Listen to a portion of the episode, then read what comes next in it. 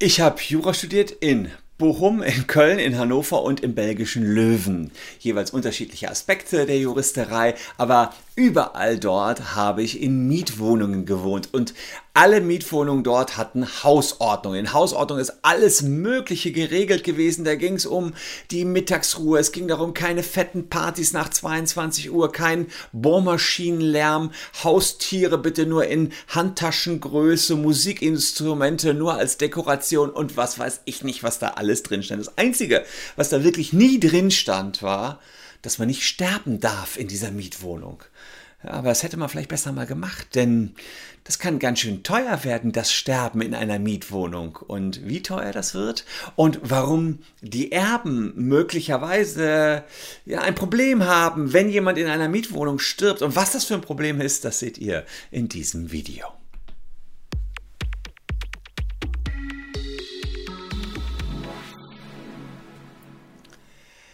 Hallo, ich bin Christian Solmecke, Rechtsanwalt und Partner der Kölner Medienrechtskanzlei Wildeborger und Solmecke und lasst gern ein Abo für diesen Kanal da, wenn euch rechtliche Themen interessieren. Heute wird es ein bisschen makaber, es geht ums Sterben in einer Mietwohnung. Ich habe den makaberen Fall, wirkliches äh, Urteil gefunden und dachte, den will ich euch auf keinen Fall vorenthalten. Es ging tatsächlich erstmal nicht um so eine schöne Vorstellung, jemand ist gestorben in einer Mietwohnung und lag da einige Zeit rum. Das kann man sich jetzt vorstellen, wenn eine Leiche einige Zeit rumliegt, ist mehr nötig als nur Staubsaugen. Und das äh, war schon allein dieser Geruch und Ungeziefer. Also ich möchte es jetzt nicht weiter äh, ausmalen, aber ähm, es war dann so, dass die Erben äh, dieser, dieses, dieses Verstorbenen in Berlin äh, gesagt haben, okay, jetzt ist unser Verstorbener tot, äh, wir kündigen jetzt den Mietvertrag, äh, wollen da auch nicht rein. Und jetzt gab es ein Übergabeprotokoll. Und ähm, in dem ersten Übergabeprotokoll, als der Verstorbene eingezogen ist, hieß es, im ordnungsgemäßen Zustand ist die Wohnung übergeben worden. Und es war vereinbart, in diesem ordnungsgemäßen Zustand muss das Ganze auch wieder zurückgegeben werden, sonst wird die Kaution fällig. Äh, man kann sich natürlich denken, der Zustand dieser Wohnung war alles andere als ordnungsgemäß. Es stank, es war Ungeziefer und äh, war eben nicht so leicht zu reinigen. Der Vermieter hat gesagt, toll, das kostet jetzt eine Sonderreinigung von dreieinhalbtausend Euro. Äh, ich muss neues La Laminat verlegen, Wände und Decken im Fundortzimmer äh, müssen gestrichen werden und sie fand es gerechtfertigt, 2000 Euro Kaution eben nicht an die Erben zurückzuzahlen. Denn das Mietverhältnis, da gehe ich gleich drauf ein, geht erstmal über auf die Erben. Die zogen vor Gericht und haben gesagt, nee, Sterben muss erlaubt sein in so einer Wohnung. Das kann man doch einfach nicht verhindern, dass sowas passiert.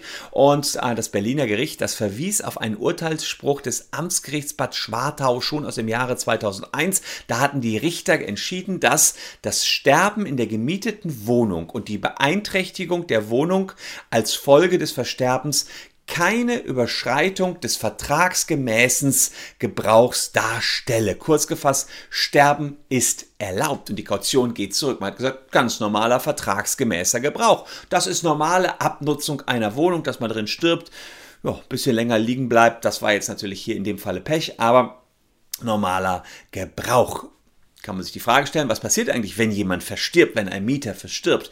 Das regeln die 563 BGB folgende.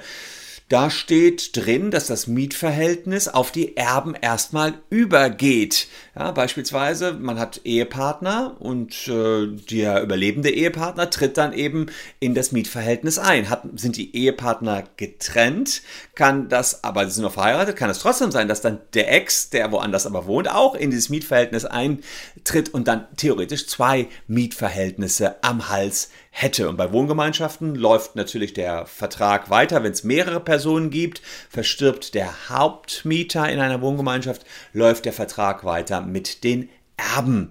Ähm, aber wenn die Erben kein Interesse haben an dem Mietobjekt, können sie innerhalb von drei Monaten auch kündigen. Ja, sollte allerdings beachtet werden, solange das Mietverhältnis besteht, müssen die Erben entsprechend auch Miete zahlen. Also, die Frage ist, wir können uns eine makabere Regel jetzt zur Hausordnung dazuschreiben. Sterben in der Mietwohnung ist jederzeit erlaubt. Aber ihr wisst ja, auch wenn Sachen erlaubt sind, müsst ihr die nicht sofort ausprobieren, bitteschön, und schon gar nicht in diesem Falle.